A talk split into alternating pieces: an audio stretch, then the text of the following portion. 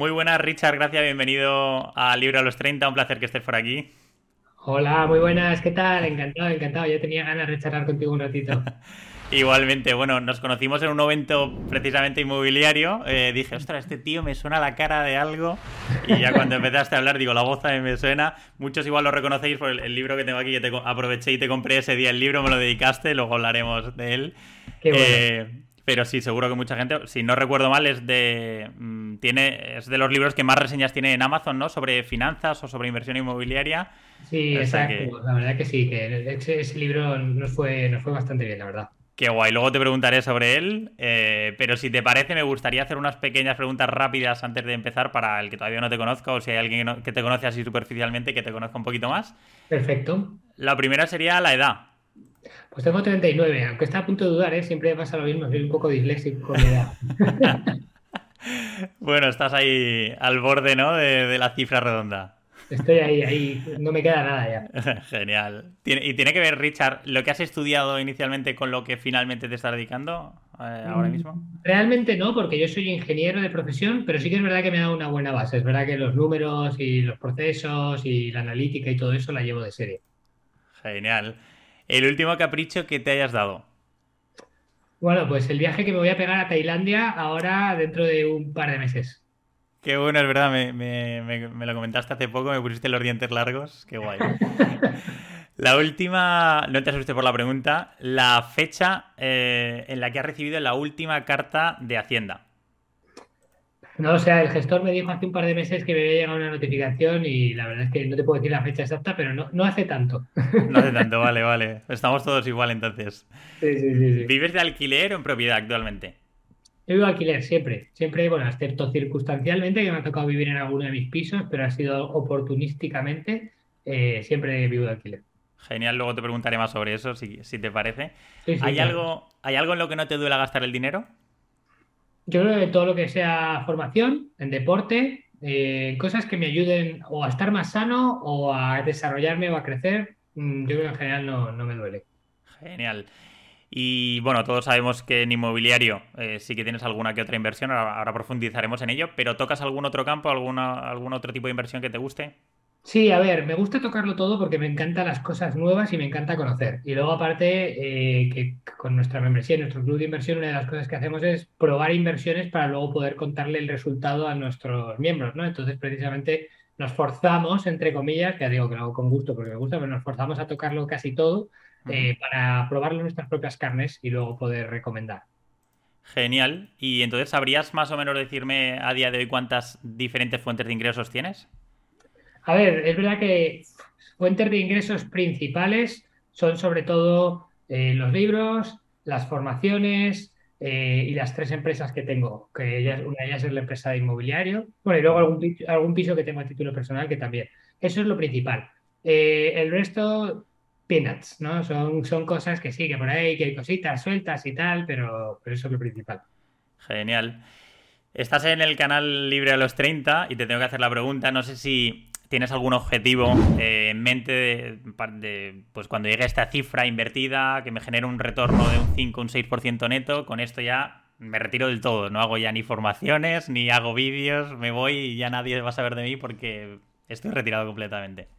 No, la verdad es que no tengo un objetivo para retirarme. ¿Por qué? Porque el otro día justamente escuchaba, fue que leí, creo, de Germán Hover una premisa que tiene para él mismo y me gustó, que decía, no hago nada que no me motive y me sentí bastante identificado. No es que lo tenga como un moto tan, tan marcado como a lo mejor decía él, ¿no? Pero eh, dije, ostras, pues, pues tiene sentido y yo, y yo más o menos estoy haciendo lo mismo. Entonces, mientras algo me motive, que es lo que estoy haciendo ahora, pues estoy escribiendo libros porque me apetece o estoy haciendo las formaciones, estoy invirtiendo cuando eso deja de motivarme, pues ya veremos, pero por ahora no tengo por qué retirarme, como digamos. De maravilla. ¿Te consideras entonces una persona con libertad o crees que podrías tener un poquito más o... Bueno, a ver, siempre se puede ser más libre, pero no solo a nivel financiero, sino en muchos aspectos. Eh, yo creo que siempre se puede ser un poquito más libre, sobre todo empezando pues, no, por, el pensamiento y tal, ¿no? que es una cosa que me trabajo a veces, eh, porque creo que, la libertad empieza en, la mente y en tu cabeza tus creencias y todo ese tipo de cosas. Eh, pero bueno, mm, es verdad que creo que soy bastante más libre que la media por varias razones, ¿no? Por, mi situación financiera, por, mis ingresos y, también porque me lo he trabajado mentalmente y, yo creo que a día de hoy pues, pues, soy bastante libre, aunque siempre se puede mejorar. De maravilla. Bueno, para aprender un poco entre todos, me gusta conocer siempre por los inicios de cada uno de, los inversores o emprendedores. No sé si podrías compartir, compartir con nosotros cuál, cómo fue esa primera compra de tu primer inmueble o, tu primera inversión inmobiliaria, eh, cuáles fueron los fallos, eh, qué edad tenías, el capital que pusiste, si te financiaste, ¿no? si lo puedes compartir para que aprendamos todos un poquito. Sí, a ver, eh, mi primera inversión no fue inmobiliaria, invertí bastante antes en otras cosas, ¿vale? En activos financieros, pero bueno, también es verdad que un par de años o tres después invertí en inmobiliario y la verdad es que lo hice sin tener ni, ni, ni, pajolera idea, mejor dicho, eh, idea y, no, y no me formé lo suficiente, ¿vale? Eso fue yo creo que mi, primer error. No me formé ni me informé lo suficiente. Em, entonces lo hice un poco pues por intuición, basándome en algunos datos, basándome también en lo que me decían mis conocidos, etcétera. E invertí también pues en mi zona de confort, que era, oye, pues en el pueblo donde había vivido toda mi vida, de mis padres, tal y compré un piso de banco y lo compré cuando se suponía además que ya como que la primera parte de la crisis del 2008 había pasado, pero luego, luego hubo una recaída. Entonces, pues eso fue un poco varios de los errores, ¿no? El, no invertir a lo mejor con más formación, sabiendo mejor lo que estaba haciendo, eh, de la mano de alguien que ya tuviera experiencia en eso y, en lugar de escuchar, pues eso, a mis conocidos o a mis padres o tal, que no son inversores inmobiliarios ni tenían ni idea, pues pues eso, pues podría haber escuchado a, gente que supiera más del tema o haber buscado, ¿no? Esa gente o esa formación y tal. Y, ahí, pues bueno, pagué un poco el precio porque fue una inversión que ahora en perspectiva, pues, pues veo que es bastante mala. Quiero decir, tampoco es que perdiera dinero, pero podía haber ganado muchísimo más y podía haberlo hecho muchísimo mejor. Claro, bueno, tenemos siempre esas dos opciones, el aprender a base de perder dinero invirtiendo sin conocimiento o el formarnos, ¿no? Ahora lo tengo claro. Ahora todo, a todo lo pasado sí, pero muchas veces nos pasa a todos, ¿eh? Decimos, no, yo soy más listo que nadie y voy a saber hacerlo. Y luego nos damos cuenta todos, absolutamente todos, de que, de que no, que hay que pasar por ahí. Exacto, exacto. Pues esa fue, esa fue la primera y ya te digo, fue una gran lección, fue un gran aprendizaje. Muy bueno, muy bueno, bueno, pues ya lo tienes ahí en la mochila. No sé si puedes hablarnos, eh, compartir algún dato, pues eh, número de inmuebles, o comentabas que tenías una empresa dedicada, eh, bueno, entiendo que a la compra de inmuebles, o no sé si los pones en alquiler. Si nos puedes hablar un poquillo sobre eso. Esa empresa, actualmente tenemos cerca de 30 inmuebles, bueno, algunos más con las últimas adquisiciones que hemos hecho. Nosotros en esa empresa compramos, somos tres socios, ¿vale? Eh, en esa empresa compramos inmuebles con nuestro capital, a veces con apalancamiento bancario y luego también dejamos entrar un pequeño porcentaje a, inversores, a terceros que quieren, pues a lo mejor gente del club de la membresía que quiere invertir con nosotros y, quiere ver un poco cómo lo hacemos, quiere aprender o que buscan simplemente ingresos pasivos eh, sin tener que, que hacer ellos toda la operativa, ¿no? También tenemos inversores, algunos de ellos que son muy grandes, y pero son, son amigos y son conocidos y dicen, oye, venga, pues entro aquí un poco, pongo algo y esto, pues como es bajo riesgo y es un retorno cómodo y tal, pues también lo hacen. Y nosotros en esa empresa lo que hacemos es compramos, reformamos y alquilamos a largo plazo, ¿vale? Y, y, ahí, sobre todo, buscamos pues más o menos una rentabilidad relativamente alta, ¿vale? Pisos que no sean eh, pues en el centro-centro, sino que estén bien, en zona más o menos obrera y tal, pero que tengan esa rentabilidad de en torno al 10% bruto, más o menos, que luego a lo mejor se nos queda en un 7 y pico 8 neto ¿vale? de, rentabilidad. Y para ello lo que solemos hacer es comprar en lotes. Compramos de 5 en 5 normalmente. Bueno, alguna vez hemos comprado, una vez que hicimos un lote de 8, pero ahora hemos visto que el número 5 nos, va bastante bien a nivel operativo y de tiempo y cosas. Vale. Y entonces eso nos permite también negociar con fondos, negociar con el banco, sacar mejores precios y demás. Ok, qué curioso que lo hagáis eh, como empresa. Entiendo que esta empresa sois, bueno, igual lo tenéis a partes iguales o alguno tendrá algo más. ¿Y por qué lo hacéis como empresa y no cada uno por separado? Entiendo por, por juntar el capital y, negociar mejores precios o a nivel fiscal. Eh, quería, tiene, son varias razones. Aparte que si a nivel operativo pues queríamos hacerlo los tres juntos, ¿no? Pues la manera más limpia de hacerlo es con una empresa, porque todo lo demás ya pues es ya no es ideal, ¿no? Luego es verdad que, bueno, cuando ya tienes un número suficientemente, pues a partir de 8, ¿no? Un número alto de inmuebles y a largo plazo y, y alquiler tradicional y tal, pues hay deducciones fiscales que ya sí que son interesantes y que hace que merezca la pena, ¿no? El hacerlo como empresa, que si no, pues sería más interesante, como tú bien decías, hacerlo como particular. Eh, pero vamos, la idea también, porque es incluso, por ejemplo, el plan que nosotros teníamos, el objetivo que nos marcamos era tener 150 inmuebles en cinco años y luego a lo mejor vendérselo seguramente a un family office o a un fondo que con ese tamaño ya pues es con unos mm, ingresos suficientemente grandes como para que pueda ser de su interés y venderles un paquete ¿no? entero. Entonces, para eso también es más cómodo venderles la empresa, seguramente, en lugar de venderle... Cada uno de los inmuebles, ¿no? Exacto. Entonces, pues bueno, ahí hay una serie de razones por las que lo, planteamos así. Qué guay. ¿Y de esa, de esa empresa os sacáis beneficios los socios o lo reinvertís todo para la compra de nuevos inmuebles? A día de hoy no. Sí que hay uno de los socios que está trabajando eh, full time en la empresa. Bueno, full time, entre comillas, tiene otras cosas también, pero está más dedicado. Así como dos de los socios solo somos accionistas y, no, y, bueno, estamos involucrados, obviamente, porque es tu empresa está involucrado, pero no estamos en el día a día, ¿no? Hay uno de los socios que sí, que es el que pues, está buscando las oportunidades, negociándolas, supervisando obras y demás. Y ese socio eh, sí que cobra de la empresa, eh, pero es un, digamos, un gasto, no, no es un reparto de dividendos. Okay. que alguna vez de manera oportunista, pues hemos dicho, venga, vamos a repartirnos esto y ya está. Pero ha sido puntual. Vale, vale, de maravilla. Genial, pues cuéntame, Richard, ¿cuál es ese modelo de inversión inmobiliaria preferido para ti? ¿Es por habitaciones? ¿Es a larga estancia? ¿Es por Airbnb? Eh, ¿Son locales? A ver, a mí la verdad es que me gusta, entre comillas, me gustan todos. ¿A qué me refiero? Em, yo creo que eh, cada modelo tiene pues un uso diferente y tiene una oportunidad distinta y también, primero, como te he dicho, me gusta probarlo, me gusta probar cosas, ¿no? Y, he hecho de todo, he hecho por habitaciones, eh, he hecho turístico, he hecho tradicional, he hecho comprar, reformar y vender, he hecho un cambio de uso, he hecho un pase, he hecho, cosas así que dices, oye, he hecho cosas de todo por probarlo, ¿no?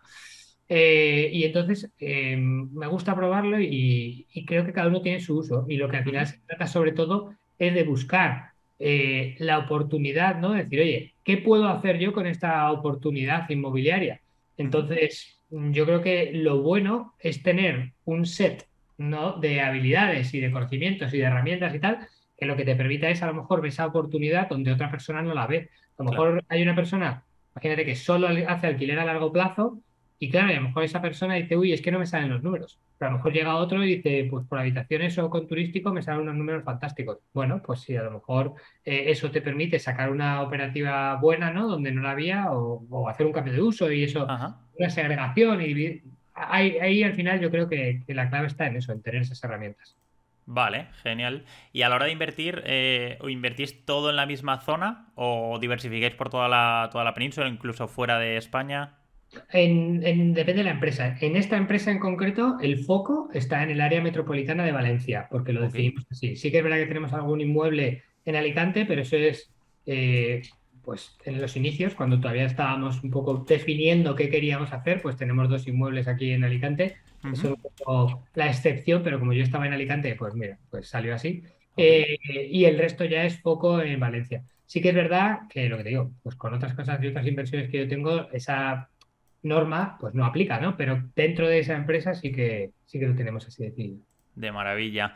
Sí, yo creo que de lo que más se aprende, como os comentado antes, es de los errores, ¿no? De pegártela. No sé si puedes compartir con nosotros, y así aprendemos nosotros también, eh, cuál ha sido tanto tu mayor éxito, como digas, ostras, esto me salió de maravilla, como tu mayor fracaso dentro del, sector inmobiliario, en alguna inversión, de decir, ostras, esto lo, tendría que haber hecho así porque fue un desastre. A toro pasado, claro. A ver, eh, mayor fracaso, pues como te comento, yo creo que probablemente lo peor fue la primera, porque los números salieron mal y al final la acabé mal vendiendo. Eh, es verdad que durante el tiempo que le saqué los alquileres, le saqué una buena rentabilidad y bueno, no tan mal, ¿no? Pero sí que tuve problemas en esa casa, tuve también ocupas, tuve problemas de diferentes cosas y la acabé mal vendiendo porque estaba quemado con la casa y Normal la había comprado en un sitio donde se depreció un poco porque la zona se fue poco a poco deteriorando y, al final la vendí como por 30.000 euros menos de lo que me había costado. Creo que te digo. Realmente no perdí dinero porque con los alquileres y tal, pues bueno, al final salió bien, pero... Cuenta con paga más o menos, ¿no? Sí, pero eso, pero prácticamente pues estuve como 10 años con esa vivienda y, para no sacarle prácticamente casi de rentabilidad, ¿no? Entonces es un poco, esa para mí fue probablemente la peor experiencia que fue la primera y como comento, pues, pues sin idea de lo que estaba haciendo, sin mucha idea. Sin embargo, y luego la mejor, a lo mejor no la mejor en números absolutos, porque ha habido operaciones que me han dado más dinero, pero esta le tengo especial cariño porque fue, era una operación que en esta quería hacer un cambio de uso, pero resulta que ni siquiera me dio tiempo porque la acababa de señalizar y justo me fui de vacaciones por un sudeste asiático un mes, a Bali, a China, tal, estuve por varios sitios y estaba en Bali, me acuerdo que estaba por ahí, no sé si está en ese momento, casi yo me imagino ya, no recuerdo exactamente, pero como en la playa, ¿no? Estaba ahí en la playa tal y me llama el de la inmobiliaria, oye, que tengo unas personas que nos dan 10.000 euros más por, por esto que has firmado sin hacer nada, simplemente les cedes tú la posibilidad y tal. Y yo no había hecho nada, simplemente mm, lo señalicé, me fui de vacaciones y estando ahí en la playa en la otra parte del mundo, me vinieron, me ofrecieron de mil euros y dije, bueno, si lo ejecuto todo, le voy a sacar mucha más rentabilidad. Pero sin hacer nada, sacarte 10.000 pavos limpios, dije, venga, a, a, a pagos. o sea, que ni la habías comprado, simplemente la habías señalizado. Exacto, sí, sí, sí. La Qué bueno. Y, y, me vinieron y me dieron 10.000 pavos más y dije, venga, va pues eh, es muy cómodo. Eh, era muy cómodo como para decir que no a, ese, a esa pasta, ¿sabes? entiendo que alargaste una semanita más las vacaciones, ¿no? Dijiste, ya están pagadas, aquí alargo lo que sea. Pues al final me tuve que volver corriendo porque era febrero 2020. Llegué aquí el 14 de 2020. Llegué casi con, con el en los talones. madre mía, madre mía, de milagro. Ostras. Jolín, pues muchísimas gracias por compartir tanto el, mayor fracaso como el mayor éxito, porque creo que estos detalles muchas veces los, eh, se ocultan, ¿no? Por, no, no, quedar mal o... te, lo te, lo agradezco porque, porque es de lo que más se aprende sin lugar a dudas, así que muchas gracias. Quería preguntarte acerca de las inmobiliarias, si para ti son unas aliadas o son unos enemigos, es decir, ¿los utilizas para mm, vender tus inmuebles y para ponerlos en alquiler o es una labor que hacéis vosotros? A ver, yo creo que hay inmobiliarias que saben ser partners y hay otras que no. Entonces, nosotros trabajamos con algunas inmobiliarias, ¿vale? Eh, tanto a la hora de, buscar inmuebles como a la hora de comercializar inmuebles. Lo que pasa es que yo te digo, ahí hay de todo, porque hay gente que te lo pone fácil, que te ayuda, que busca el win-win, y si ellos buscan el win-win, nosotros también, ¿sabes? O sea, en ese aspecto, yo creo que depende como en todos los negocios, ¿no? hay gente que sí que realmente te lo va a poner muy fácil y te va a ayudar y, demás.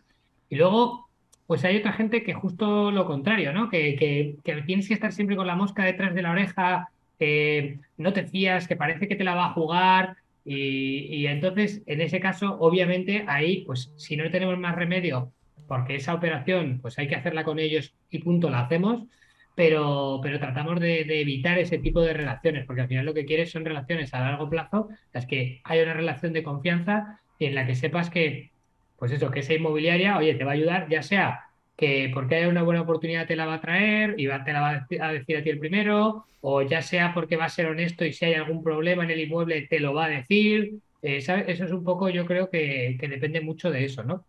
Esa es un poco como la respuesta genérica. Luego también... Eh, hay una cosa un poco más concreta que yo, por ejemplo, a título, y esto es casi más a título personal que con la empresa, ¿vale? A título personal, ya me he dado cuenta de que hay inmobiliarias que son buenas para comprar y otras para vender. Por ejemplo, eh, yo a lo mejor, depende de la propiedad, eh, nunca, o creo que nunca iría a comprar a Engels and o algo así, un inmueble, porque evidentemente te van a clavar un ojo de la cara y, no va a ser una buena inversión, probablemente. Claro. Eh, sin embargo, sí que es probablemente una, una inmobiliaria fantástica para vender, porque, es carísimo. Entonces, y tienen clientes que están dispuestos a pagar muy caro también, ¿no? Totalmente. Eh, yo creo que, eso también depende mucho. Por ejemplo, para comprar, en mi experiencia, la inmobiliaria de barrio perdida con el cartel que se le cae a pedazos es bastante mejor que, que Ingles Folkas, por ejemplo, digo, esa empresa. Sí, sí, sí, por poner. Porque la conozca todo el mundo. Pero, pero eso, pero sin embargo luego hay inmobiliarias que son al revés, que son más interesantes para vender porque saben muy bien cómo hacer un buen marketing, cómo comercializar, cómo poner en valor el inmueble.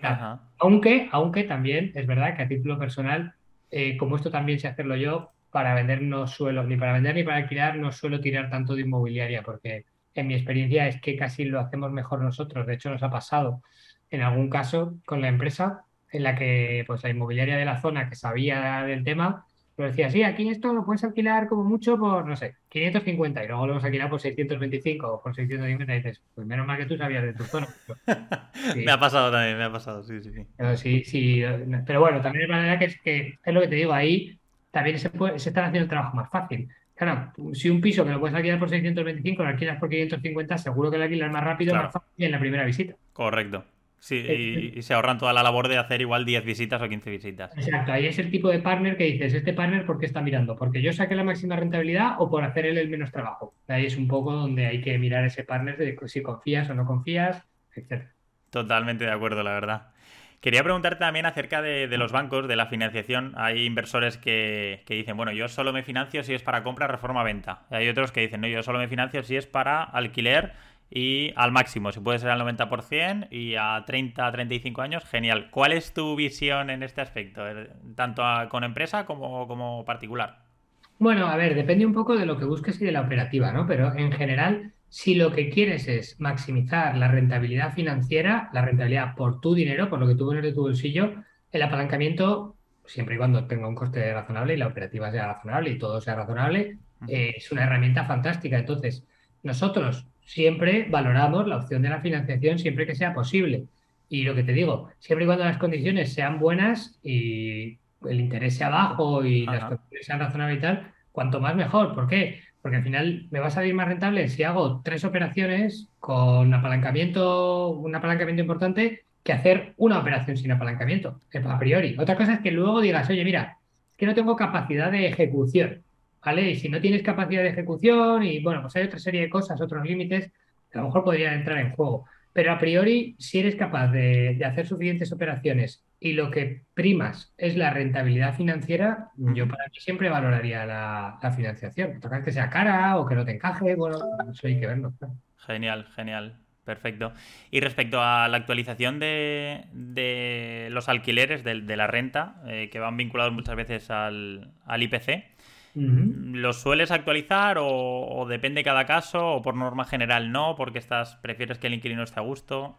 Bueno, nosotros sí que solemos actualizarlo eh, porque además es que depende también, a ver, también depende del mercado, pero prefiero en, este, en estos años de atrás eh, los precios de los alquileres han subido mucho. Entonces, si no los eh, subías con el IPC, el inquilino iba a estar a gustísimo y no iba a querer irse nunca jamás, porque, claro tú a lo mejor imagínate, un ejemplo tonto, ¿no? Pero a lo mejor, si le mantenías el alquiler a 500 euros y todas las demás alternativas que tenía en Valencia, lo mínimo en una comparativa razonable era 700, pues el tío no se va a querer ir. A gusto está, pero, pero tampoco se trata de ser justo, ¿no? Al final, eh, el PC sube, los costes suben, nuestros costes suben también. Eh, nuestro coste de oportunidad de alquilarse a otra persona también sube. Entonces, al final, yo creo que se trata de ser razonables. Si luego, por contra, hay momentos, ¿no? Y esto me ha pasado, no con la empresa, porque con la empresa llevamos solo tres años y hemos vivido un ciclo más de subida, ¿no? No de bajada, pero a mí me ha pasado a título personal con mis pisos que, que había momentos en los que pues no subes el IPC o incluso negocias a la baja la renta para ayudar al propietario porque ha habido una crisis, porque ha habido un momento complicado, porque el propietario, el propietario, el alquilino se está portando bien y, y, realmente pues tú quieres que se quede pues en ese caso sí, yo creo que se trata un poco de sentido común también y de justicia, ¿no? De ser justo con el mercado y contigo mismo y con el inquilino. Exacto. Sí que es verdad que ahora lo tenemos limitado a un máximo del 2% cuando, cuando la inflación está en torno al 10%. Este año no queda otra, pero eso pues es lo que hay también, tampoco pasa nada. Sí, no, no, no se puede hacer otra, genial. Bueno, Richard, está la situación económica un poco delicada, ¿no? Estamos todos sacando la bola de cristal intentando predecir lo que va a ocurrir de aquí un mes o de aquí medio año, de aquí tres años.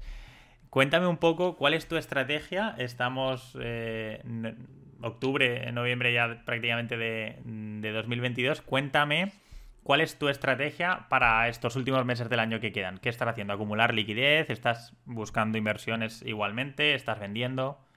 Nosotros con los pisos hacemos como con los fondos indexados, el dollar cost average, compramos todos los meses y punto. ¡Ostras! ¡Qué bueno! Es como todos los meses compramos pisos y cuando está caro está caro y cuando está barato está barato. ¡Qué bueno! No lo había oído eso nunca con, con los pisos, solo con los, fondos indexados o con pues Bitcoin. nosotros lo hacemos igual con los pisos. Al final la curva va a subir, va a bajar, a mí me da igual. Yo voy a seguir comprando todos los meses y punto. Qué bueno. Eh, sí, esto lo podemos patentar, el dólar de inversión inmobiliaria. Pero, no, ahora en serio. Eh, sí que es verdad que nosotros, a mí no me gusta predecir el futuro, evidentemente, pues tienes que hacer planes de riesgo, ya hacemos planes de riesgo porque a nivel empresarial, pues planteas, ¿no? Situaciones, escenarios y demás. Pero yo precisamente creo que por haber trabajado en esto, porque yo al principio de mi carrera fui consultor de estrategia, ¿no? Como los que trabajan en de Boston Consulting Group o McKinsey. Yo trabajé en Monitor, una, en Monitor Deloitte, una consultora de estrategia. Y, y, hacíamos muchas predicciones. Y de ahí aprendí que jamás aciertas. O sea, da igual lo que hagas, nadie acierta. Era imposible acertar, todo el mundo falla. El que acierta es porque, claro, ha habido 10.000 millones de predicciones y luego es como, este tío ha acertado, es un crack. Y es como, no, no es un crack, tío, es, es de los 10.000, el único que ha acertado, pero por la lotería, tío, es como claro, la... Pues totalmente. y, y, entonces, por eso te digo, no, no soy muy fan de hacer predicciones ni decir lo que va a pasar. Luego, evidentemente, está el sentido común y dices, oye, los precios están en máximos.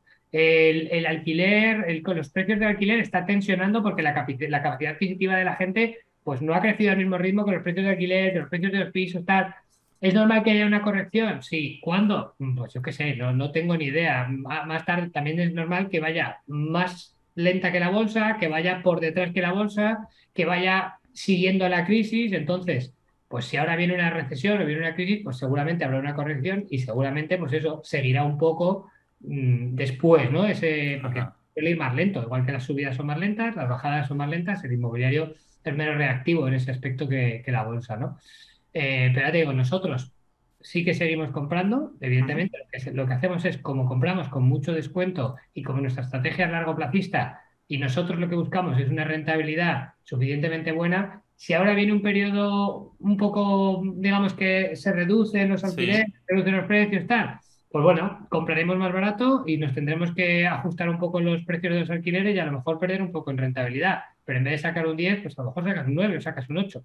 Eh, y luego más adelante, cuando vuelva a subir, pues a lo mejor llegas a sacar un 12 o un 15. Al final es cuestión de, lo que te digo, de que vas un poco promediando y, ahora, y si ahora eh, sigue bajando, pues lo que te digo, compraremos más barato y luego cuando vuelva a subir los alquileres, que volverán a subir, pues entonces mm, nuestra rentabilidad mejorará mucho. Por eso lo digo medio en broma, pero, pero no dista mucho de la realidad, ¿no? Genial, genial. Bueno, Richard, me gustaría tocar un poco el, tema del libro. Yo lo tengo, lo tengo pendiente todavía, tengo aquí tu dedicatoria de aquel día por ahí firmada. me gustaría que comentaras un poco, porque lo tengo, lo tengo ahí pendiente. Eh, ¿En qué consiste bueno, el, método rico? Eh, entiendo que no solo toca, bueno, está centrado en, en, inversión inmobiliaria, sino que es más, más genérico a nivel financiero, ¿no? Sí, este es como un primer libro para todo aquel que quiera eh, empezar a leer sobre finanzas personales e inversión. Y este primer libro está más centrado, eh, digamos que a lo mejor el 60% del libro es finanzas personales y un 40% es inversión o algo así, ¿no? Entonces, eh, ¿por qué? Porque este primer libro, eso, lo hicimos con la idea de ayudar a todo el mundo, de que sea la puerta de entrada del mayor número de gente posible a este maravilloso mundo de las, de las inversiones, de las finanzas, etcétera, ¿no? Entonces, eh, la idea aquí eh, es eso, lo que le hacemos es un camino, ¿no?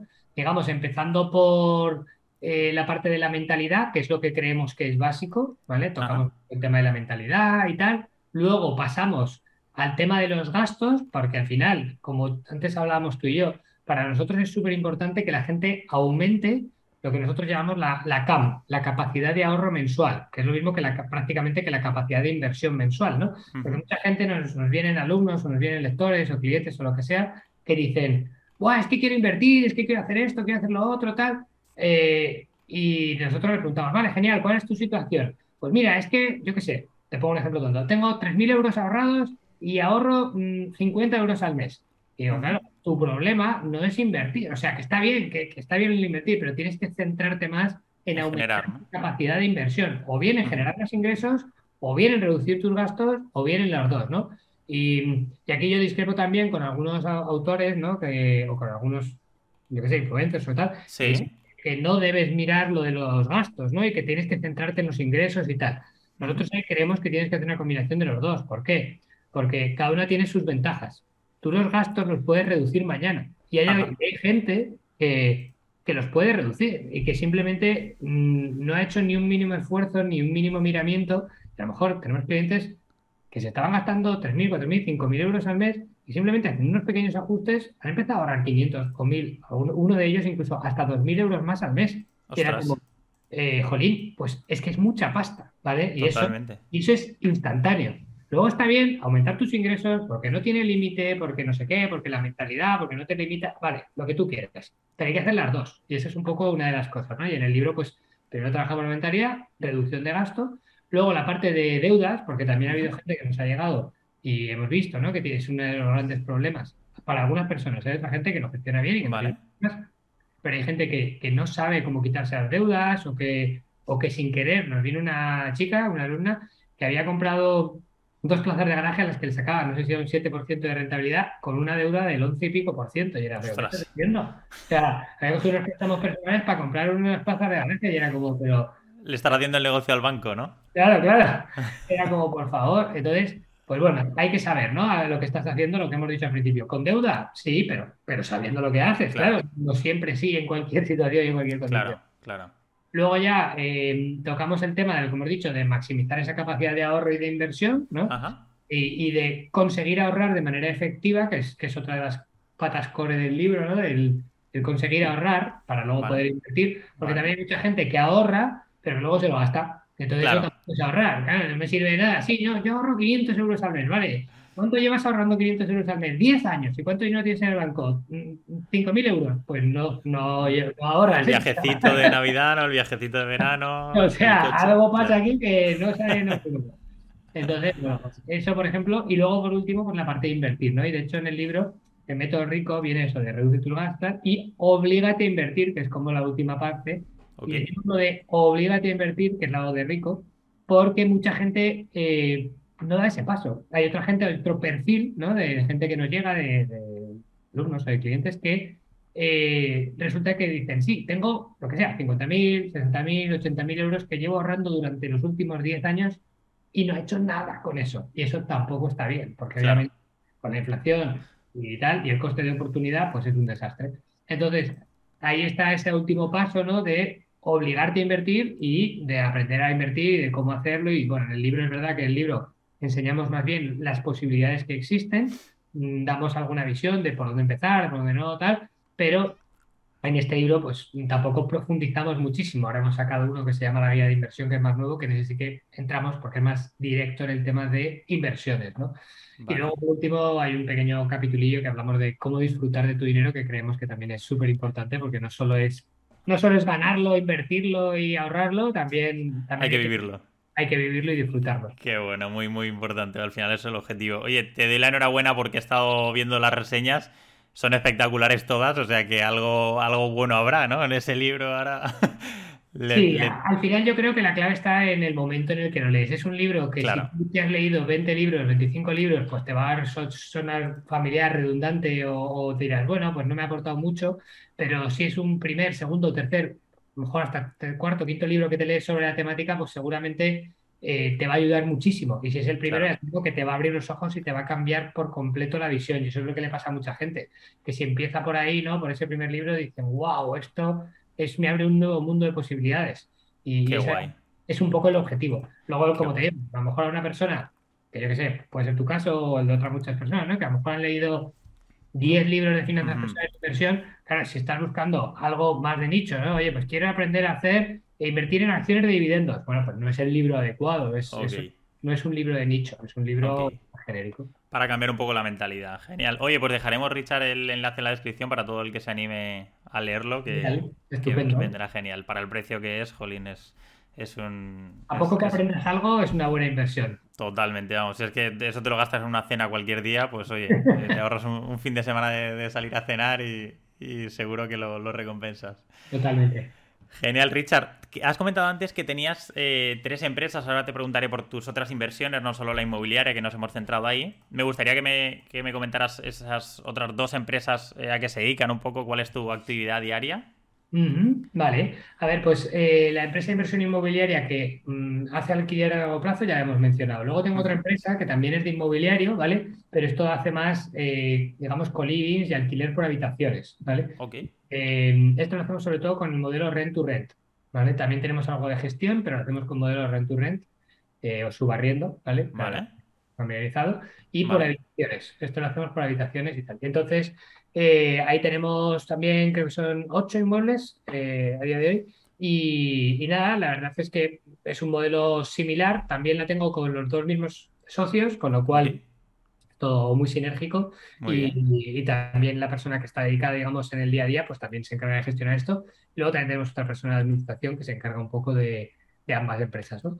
Y, y, luego, bueno, está la otra empresa que es la empresa de formación, los libros, las mentorías y que, y que esa la tengo con, con, mi hermano, que es mi socio en, ese, en esa otra parte.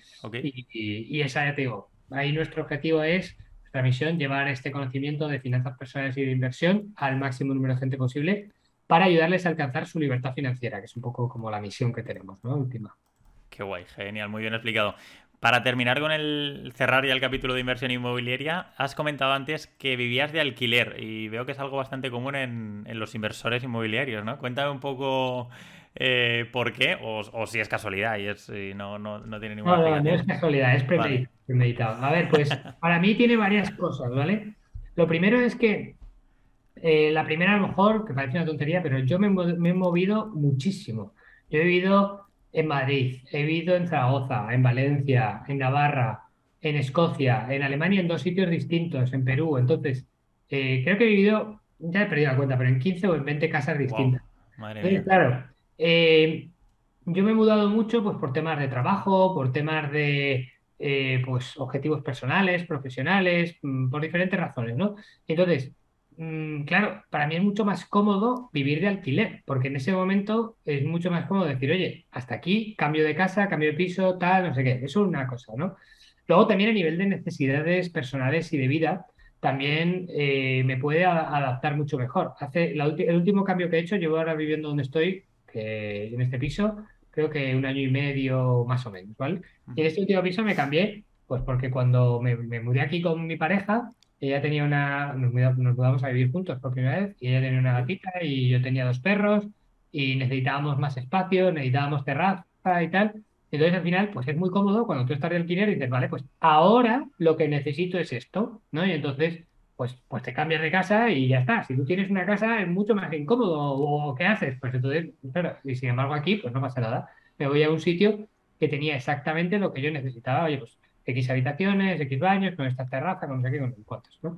Y, y, luego aparte hay otra razón más, que también lo he hecho por esta, que es que a nivel, por ejemplo, cuando yo voy a buscar algo para mí de alquiler eh, o de compra, ¿no? Pero cuando voy a buscar algo para mí, eh, siempre hay un factor más emocional, ¿vale? Entonces, em, a mí las decisiones de inversión, la de inversión inmobiliaria en concreto, que son decisiones gordas, importantes, de una gran cantidad de dinero, me gusta tomarlas de manera lo más objetiva posible.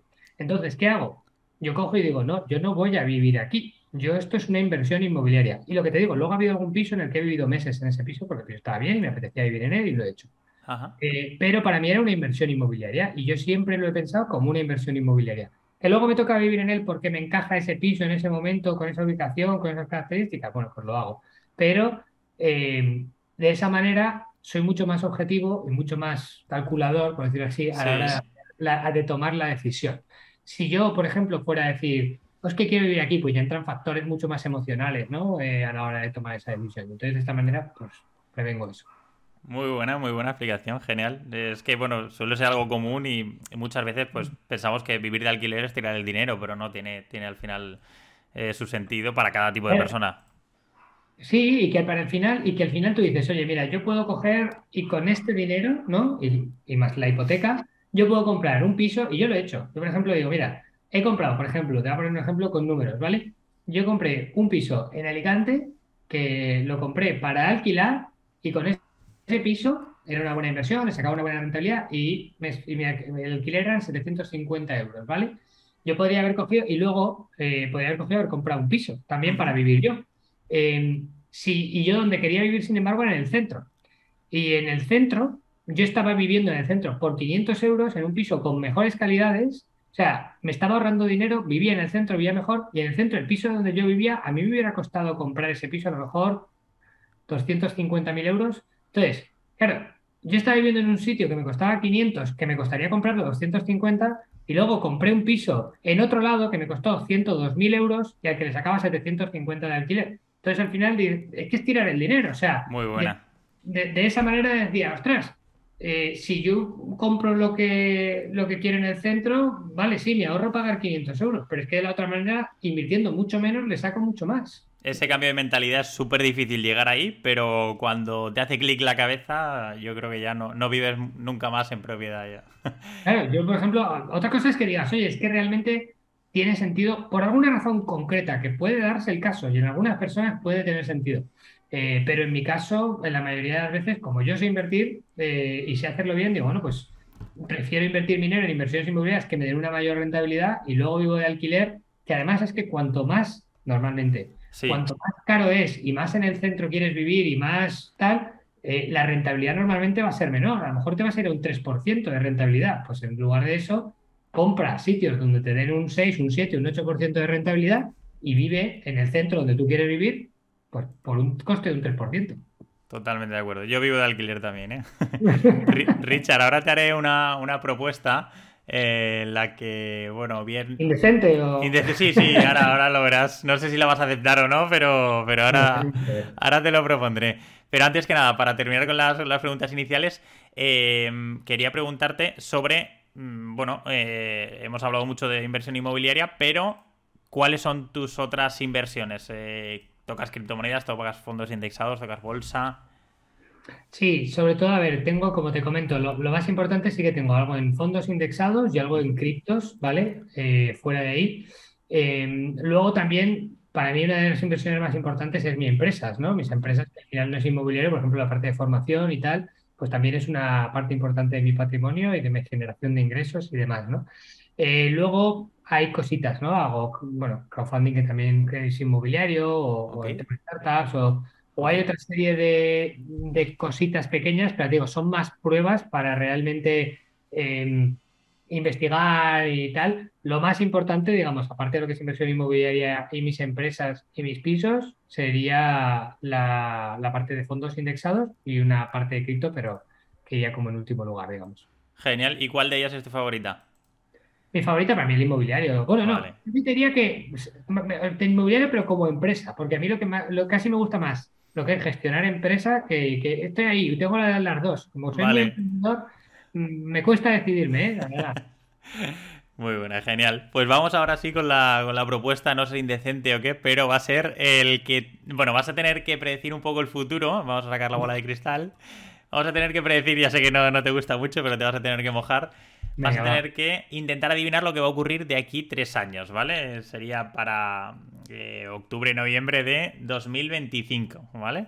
Si van a ser 10 preguntas. Eh, si aciertas más de la mitad, si aciertas 6, voy a... te voy a invitar a comer, a cenar, a almorzar, donde tú quieras, tú eliges el sitio y yo pago la cuenta. Pero ojo, ojo, porque si no, si no aciertas estas 6, que son menos, 5 o menos, Tendremos que ir a comer también, lo veremos en directo, o sea, veremos las respuestas, si hemos acertado más o menos, y te tocará pagar y ti la cuenta. Me parece bien, es, justo, es justo, va. no, me gusta, no me gusta especular, pero venga, parece divertido. Lo único que habrá que esperar hasta 2025, ¿no? Entiendo para esto, pero bueno. Comeremos antes, ¿eh? sin duda. Además, estando cerquita, tú por Alicante y yo por Valencia, estamos, estamos al lado, nos veremos antes, sin duda. De hecho. Antes, para poner un poco en contexto, vamos a ver, eh, para calcular si ha subido el precio, eh, bueno, el, mercado inmobiliario o ha bajado, nos vamos a pasar en esta pregunta sobre el precio eh, medio del metro cuadrado solo del barrio Salamanca, en Madrid, ¿vale? Que actualmente es de 7.263 euros el metro cuadrado. El precio de Bitcoin actualmente lo tenemos en 19.839 euros. Continúa bajando, ya lleva en el último año una bajada de más del 60%. El IPC eh, en España el, el último dato que tenemos es del 8,9%. La deuda en España, eh, el último dato también, es del, tenemos por aquí el segundo trimestre del 116,1%. El paro, también el último dato, es del 12,4%. Tu perfil de Instagram 800, eh, más de, perdón, más de 8.500 seguidores. Enhorabuena por la cifra, Richard. Estamos en ello, estamos en ello. Yo sé que llevamos poquito, pero bueno, ahí, ahí vamos. Genial. Y por último, el último dato, eh, el precio de la gasolina 95 está en 1,77 eh, céntimos el litro a día de hoy. Y visto esto, vamos con las preguntas si quieres. son 10 preguntas rápidas. Las primeras dos son facilillas para, para que no tengas que pagar la cuenta. es un comodín. La primera sería si en tres años te ves con más o con menos inmuebles en propiedad, contando también eh, dentro de la empresa esta que comentas que tienes. Pues a ver, en teoría es fácil, pero como estamos negociando para venderla, si salen bien las cosas, igual estoy con menos inmuebles. ¿eh?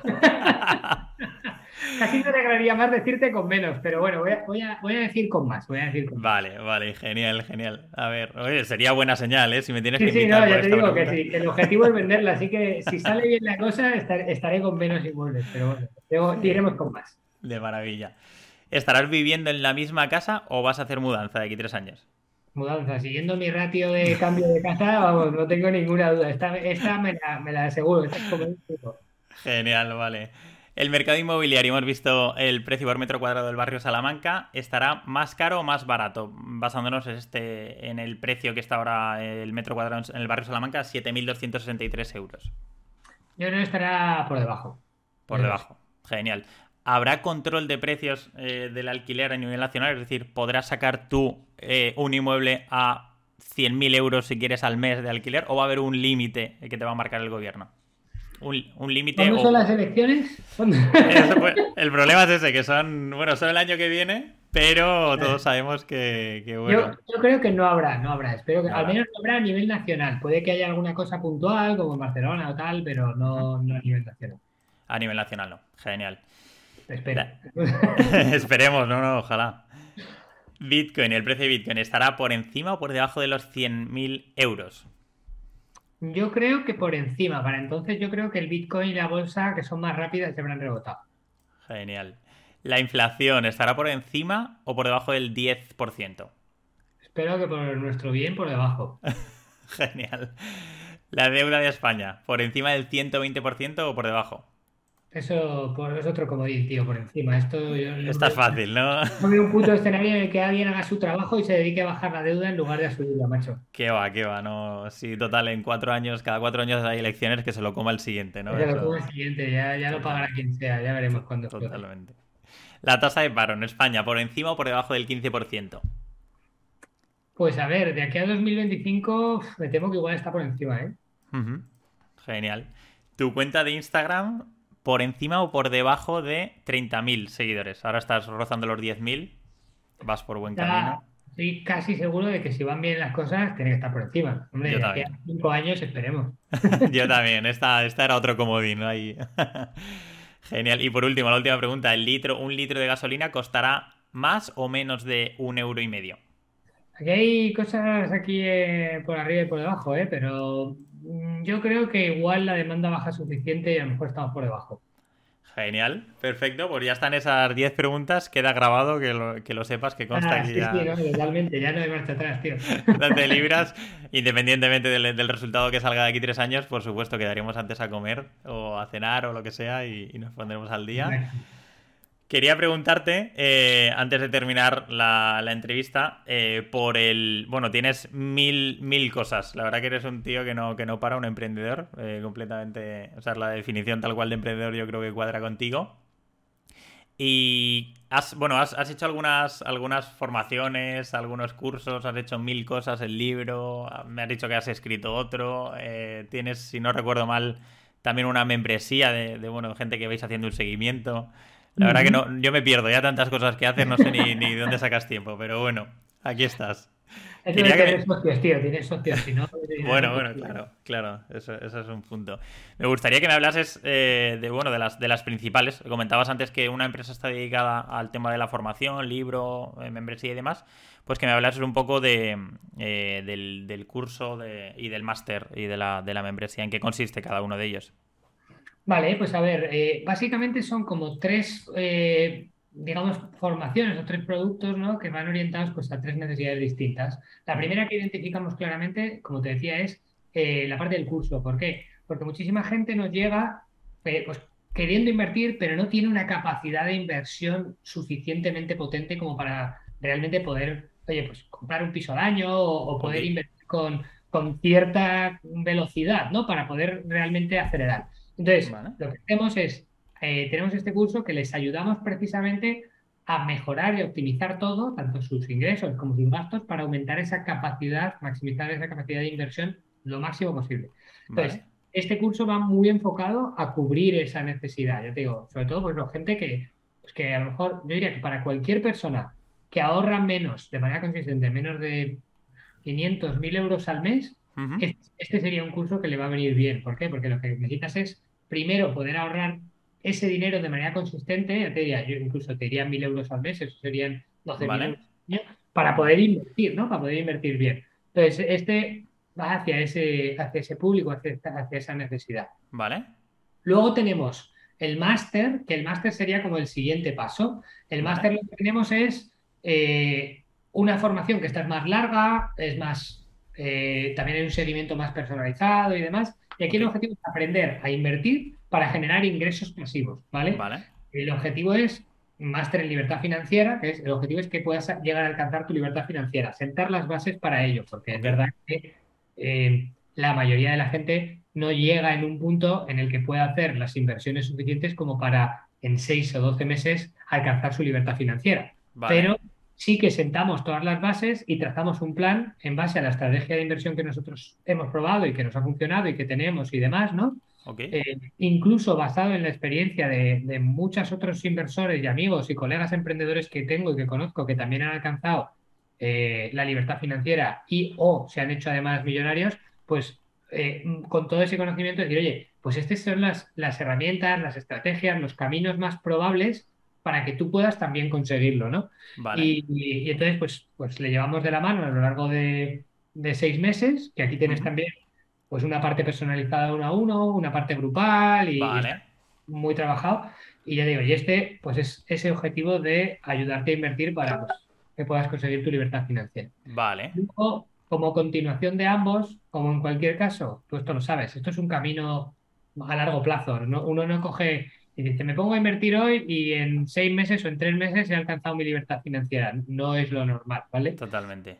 Entonces, eh, muchas veces, esto es lo típico, ¿no? De si quieres ir rápido, ve solo, pero si quieres llegar lejos, ve acompañado. Totalmente. Pues, pues lo que tenemos es un club de inversión y una membresía que, oye, pues toda la gente que sale normalmente de nuestras formaciones vale. quiere continuar vinculados, quiere seguir aprendiendo, quiere tener un grupo con el que compartan nuevas oportunidades de inversión, pues nosotros les hemos dado eso, ¿no? Una comunidad en la que buscamos y analizamos nuevas oportunidades de inversión, les dejamos invertir con nosotros en los inmuebles, okay. Eh, tenemos expertos también que hablan y tal. De hecho, bueno, creo que tú te vas a venir, ¿no? A dar, sí, me dijiste, oye, ¿podrías comentar el tema de, bueno, de, Andorra vamos a tratar, ¿no? No sé si se podía adelantar, pero ya lo hemos dicho ahí.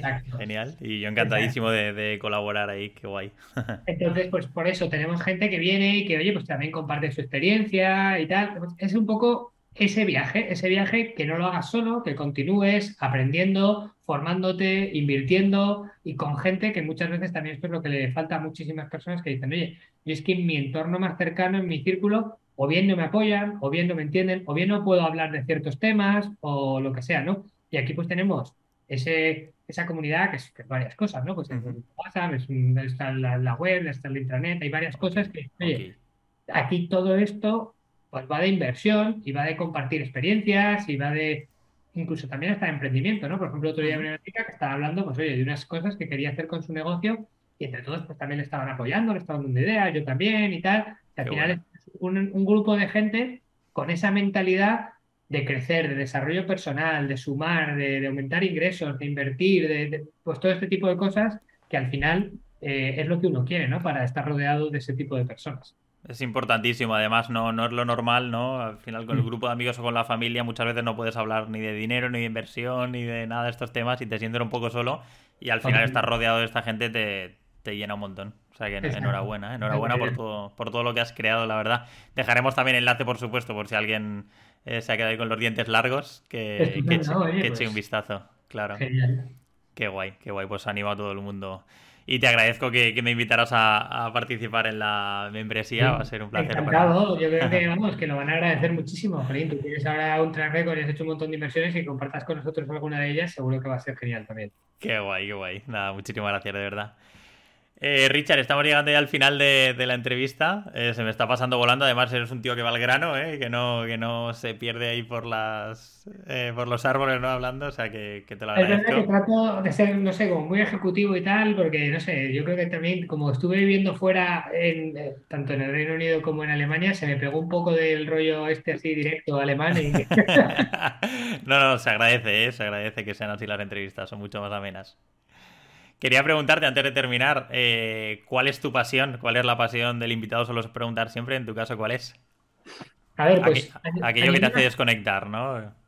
A, ver, pues a mí, por ejemplo, eh, como te comentaba, a nivel personal tengo la suerte, perdona, profesional tengo la suerte que me gusta emprender, ¿no? Entonces eso me gusta mucho. Luego, afuera de lo que es, digamos, a nivel profesional, a mí, por ejemplo, me encanta hacer deporte. Yo el gimnasio, por ejemplo, lo llevo haciendo, aunque luego hago otras cosas, ¿no? Juego al pádel y tal, pero el gimnasio, por ejemplo, lo llevo haciendo como muy rutinario durante muchos años y a mí, para mí es como meditar. No sé con quién lo comentaba el otro día, pero para mí el ir al gimnasio es como prácticamente meditar y, me gusta irme allí con mis cascos y tal.